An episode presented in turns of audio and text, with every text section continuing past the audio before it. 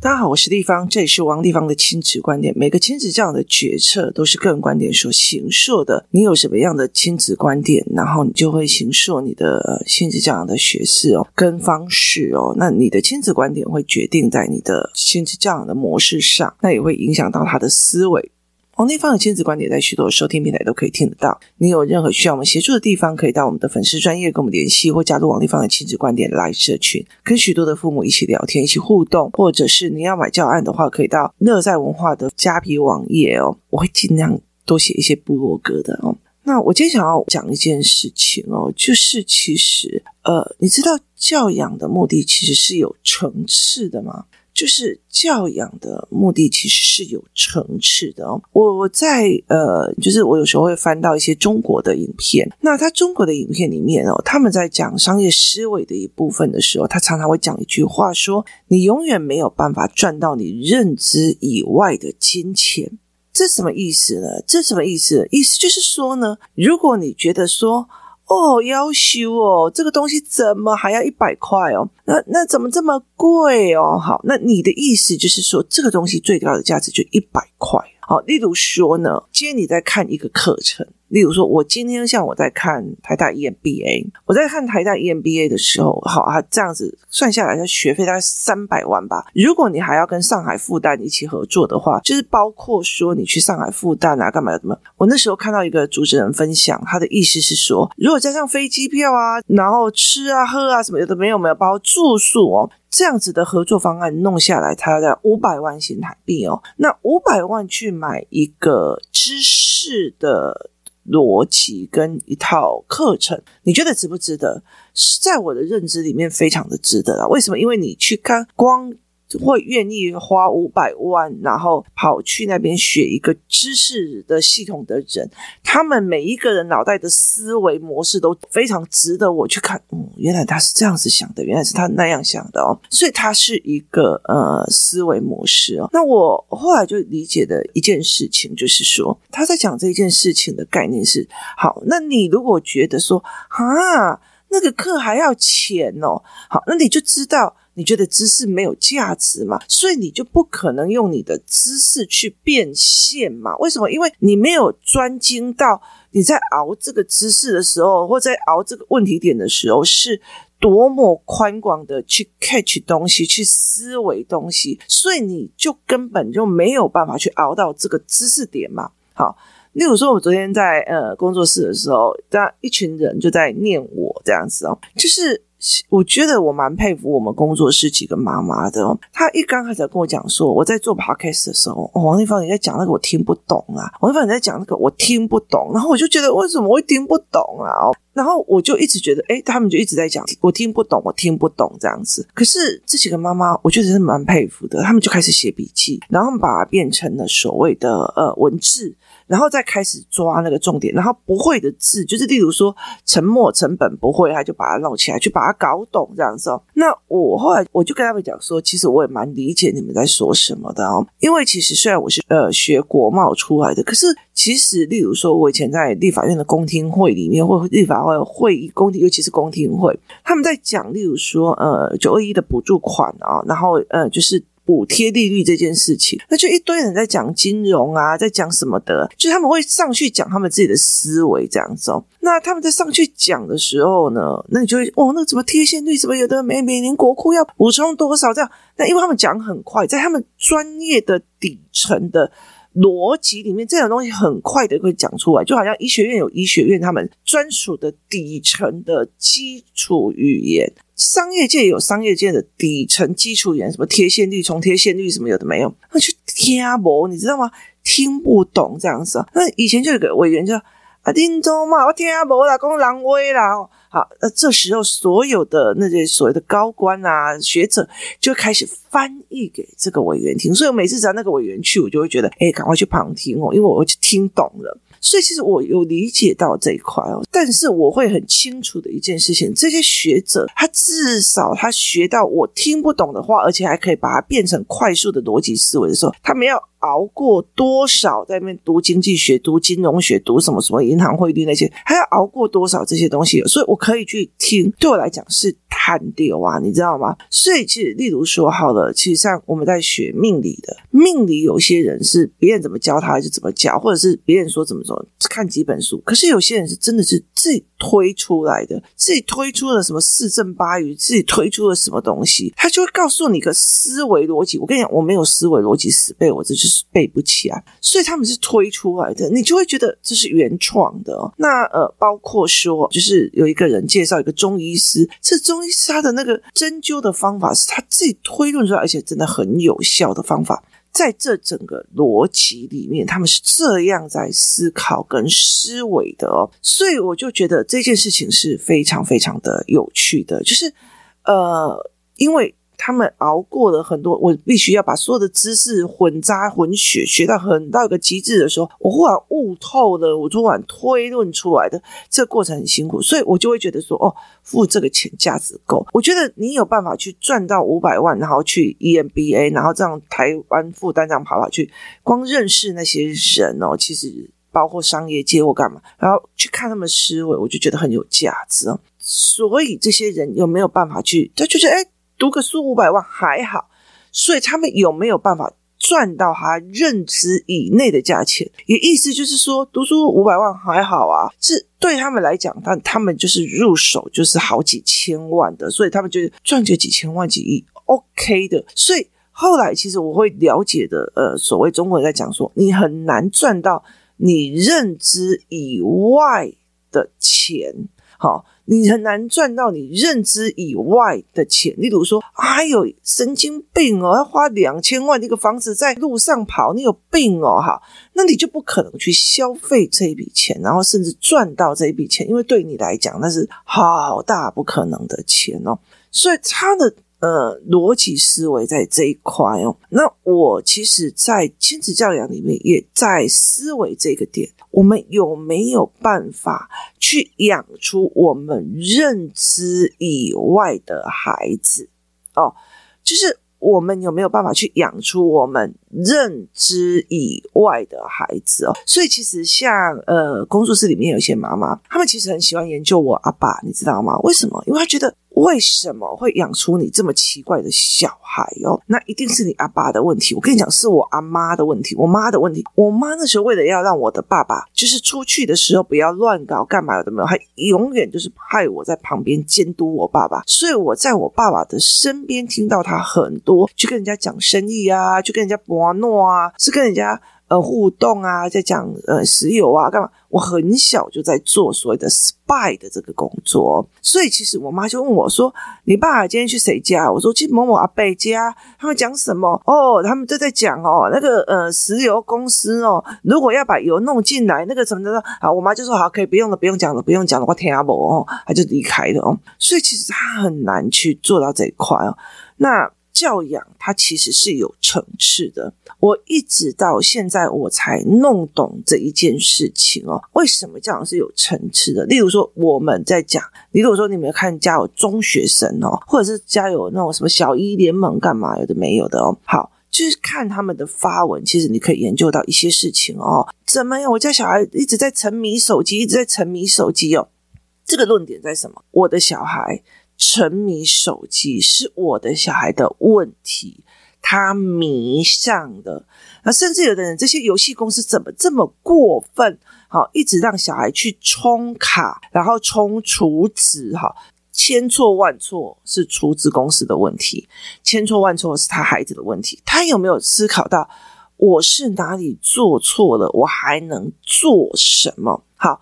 光放下手机这一件事情，就是我不要放下手机这件事情是，反正你就不要让我看到手机，我甚至我不给你手机，就是我没有提供手机，我没有提供 iPhone，我没有提供 iPad 哦，我没有提供任何平板给你，哦，所以我没有提供又是另外一个价值的点。就是我没有提供给你，也是另外一个价值点哦。所以意思是说，所以哪时候才要给手机？哪时候才要给 iPad？哈，这个东西是一个价值点，所以他的目的是放下手机哦。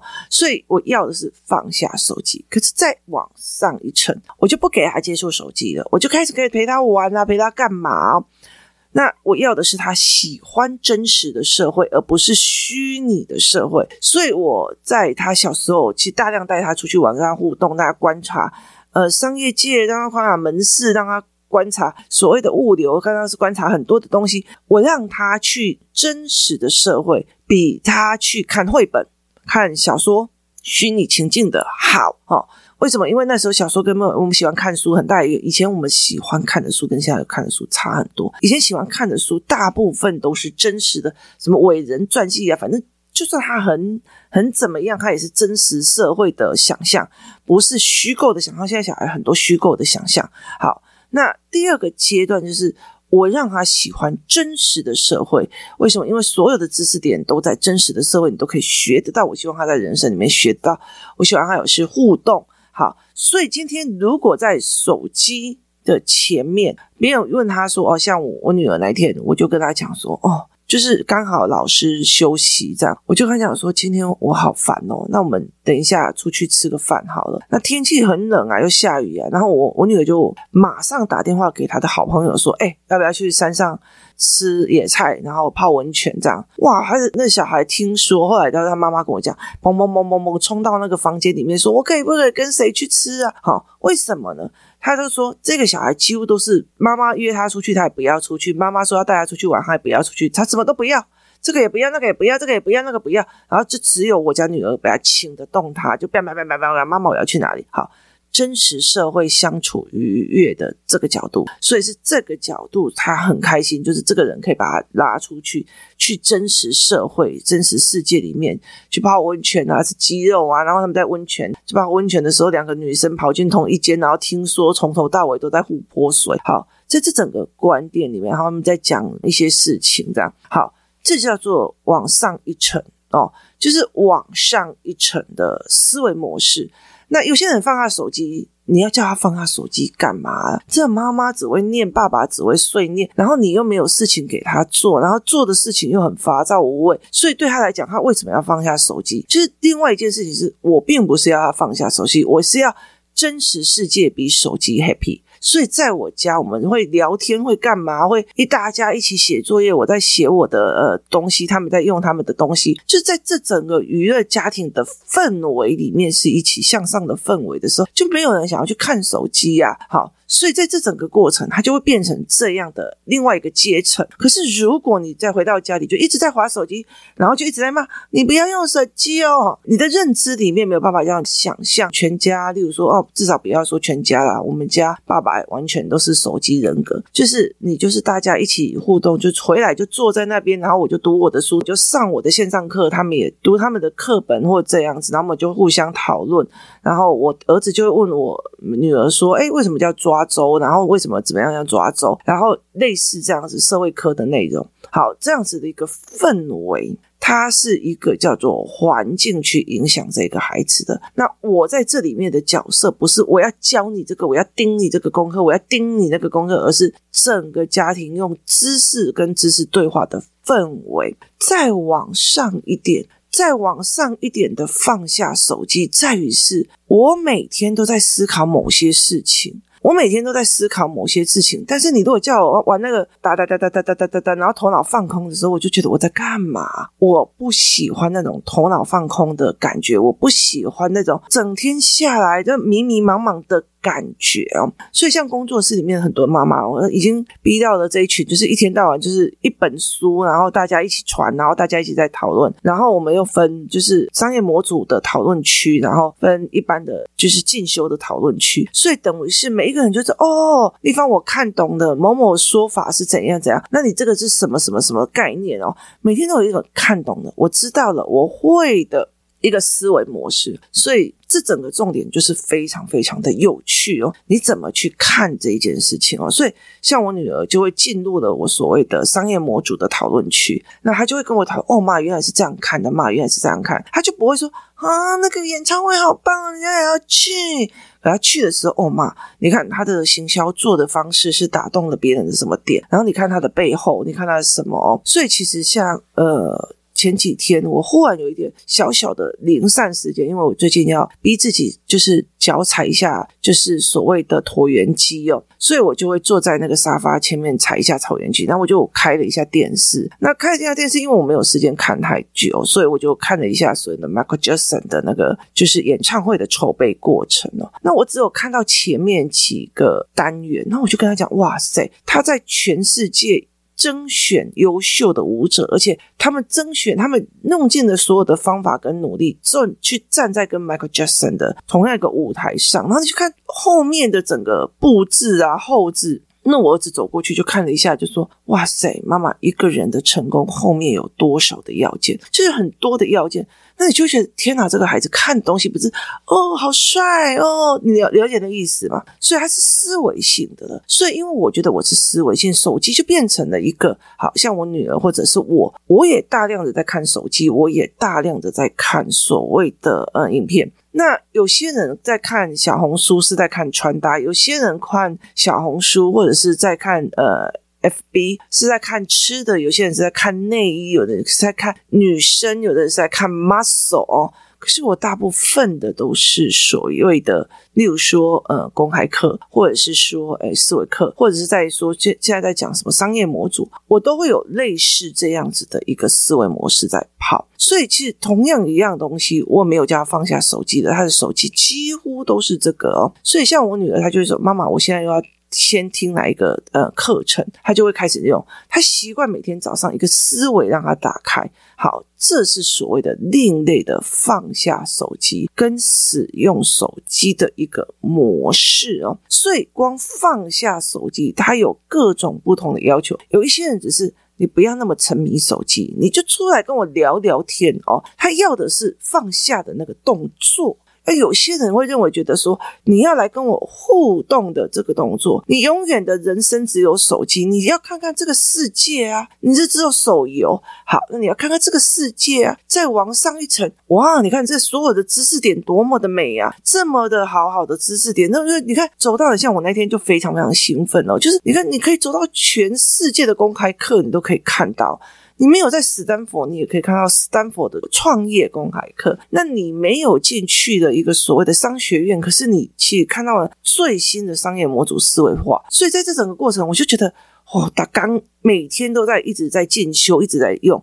那我女儿也是跟着我这样快速的我们在跑啊。我说，我就跟我女儿讲说，哎，不好意思，这个思维逻辑我有点抓不到，没 idea，帮我抓一下。她就会去告诉我她看到的点是什么，所以我们就会一直在讨论这一件事情。哈，所谓的我除了叫她放下手机之外，我跟她讨论的思维层级也是一个事情哦。所以她是，如果你没有办法想象。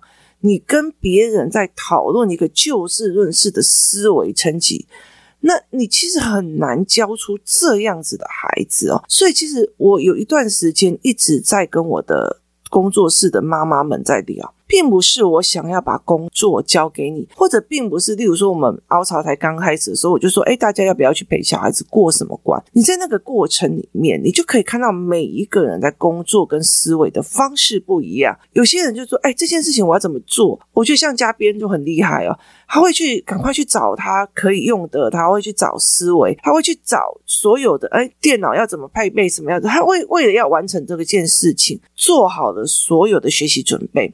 那也有一些妈妈们就很厉害，就开始学很多东西。我跟她讲说，Xmind 不错，他们就开始做 xmile 每天拿我的呃所谓的 Podcast 去抓我的 xmile 然后有些人就会去做这件事。为什么会这样子做？其实妈妈哦，尤其是全职妈妈，走到最后是很空虚的，就是。你觉得自己没价值了哦，那所以其实我后来就会跟这些妈妈讲说，当你的孩子越来越大，他讲的话你越来越听不懂的时候，然后他会觉得，嗯，拜托你，你怎么可以讲这种话的时候，就是你会越来越虚。可是为了你那个当妈妈的面子，你会又越来越硬，就是。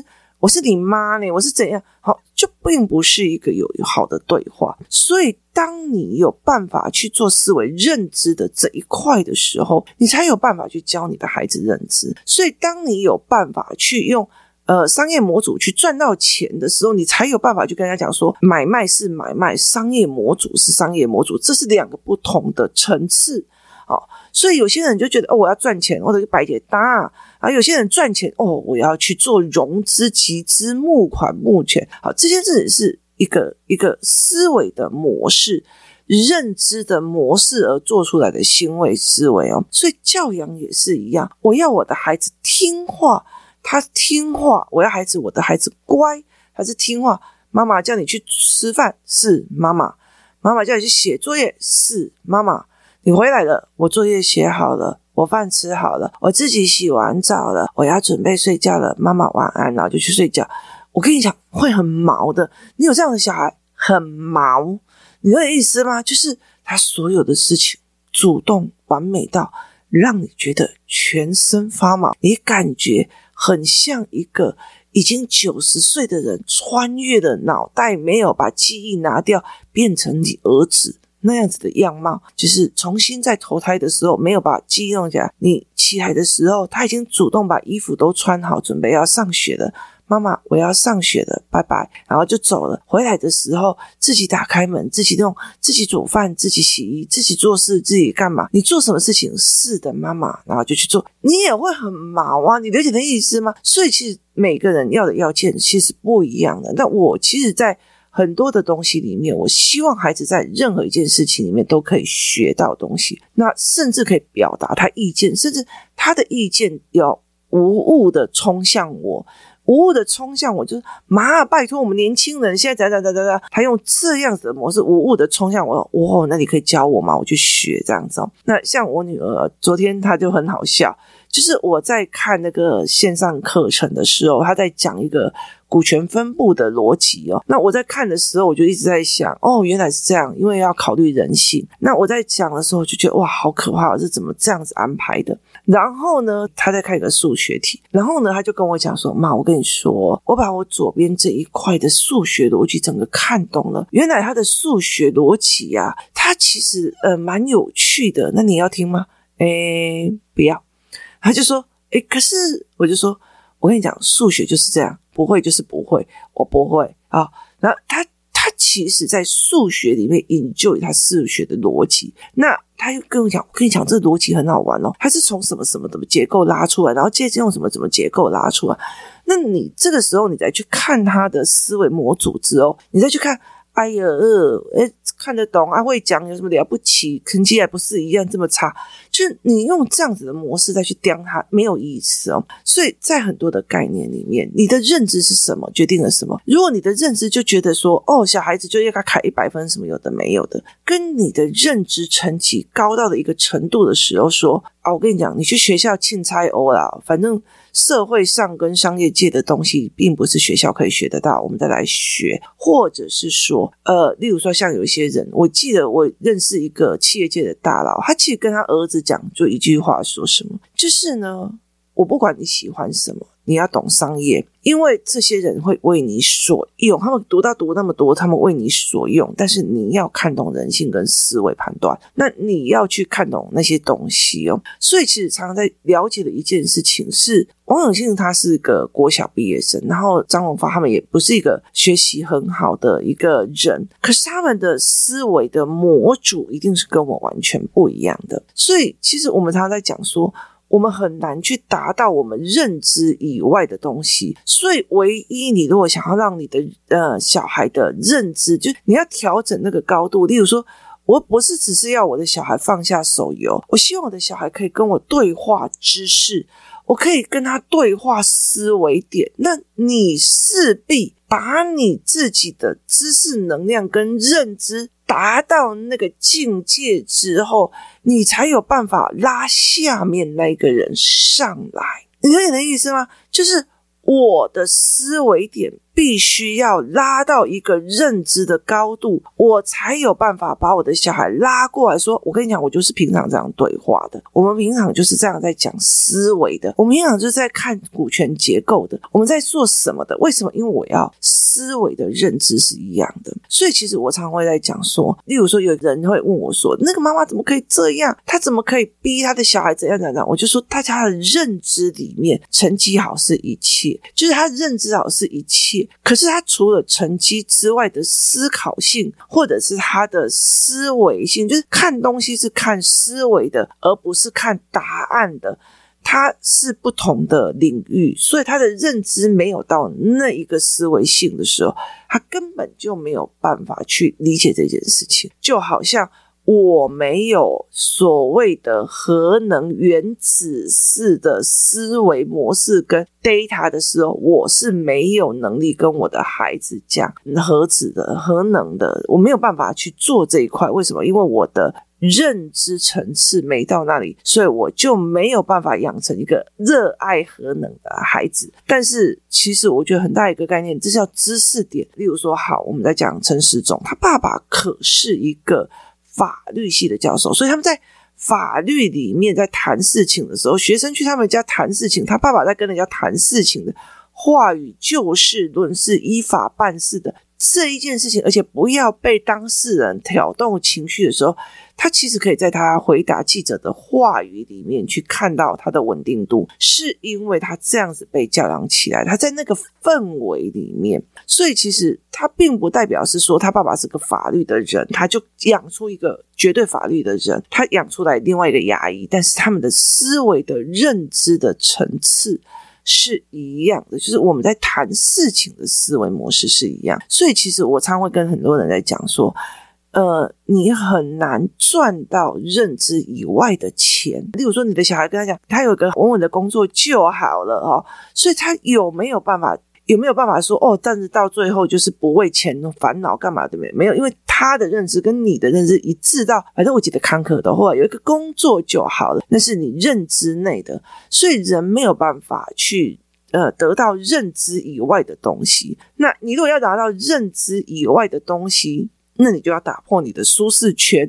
去达到你扩张你认知的一个思维模式，像例如说买卖，对我来讲，我就是买跟卖，买跟卖呀，然后或者是买东西，这样我出产品你就应该喜欢买。可是你等着打开了所谓的商业模组化常态思维的时候，哇塞，原来别人这样在想商业的，我去重新挑战了我的懒惰，然后去重新组织的我的知识，然后。提高整个扩张我的认知思维，那我才有办法去进入另外一个认知体系里面，那我才有办法去在这个认知体系去做事情。所以在以前的时候，我常会要跟人家建议说：“啊，那你要不要来做这些事情啊？你要不要干嘛？”其实很大的一个部分是在 try 看看，说你有没有办法去做这样子挑战自己的认知。然后很大的一个部分在于是，当你的认知大。开的时候，你跟孩子的对话也会进入另外一个境界，而不是只是手机给我弄好，给我写作业，写作业听懂吗？好，不是只有这一块而已哦。你的认知在哪里，那你的宽度就在哪里。这是提供大家另外一个思维的模式。今天谢谢大家收听，我们明天见。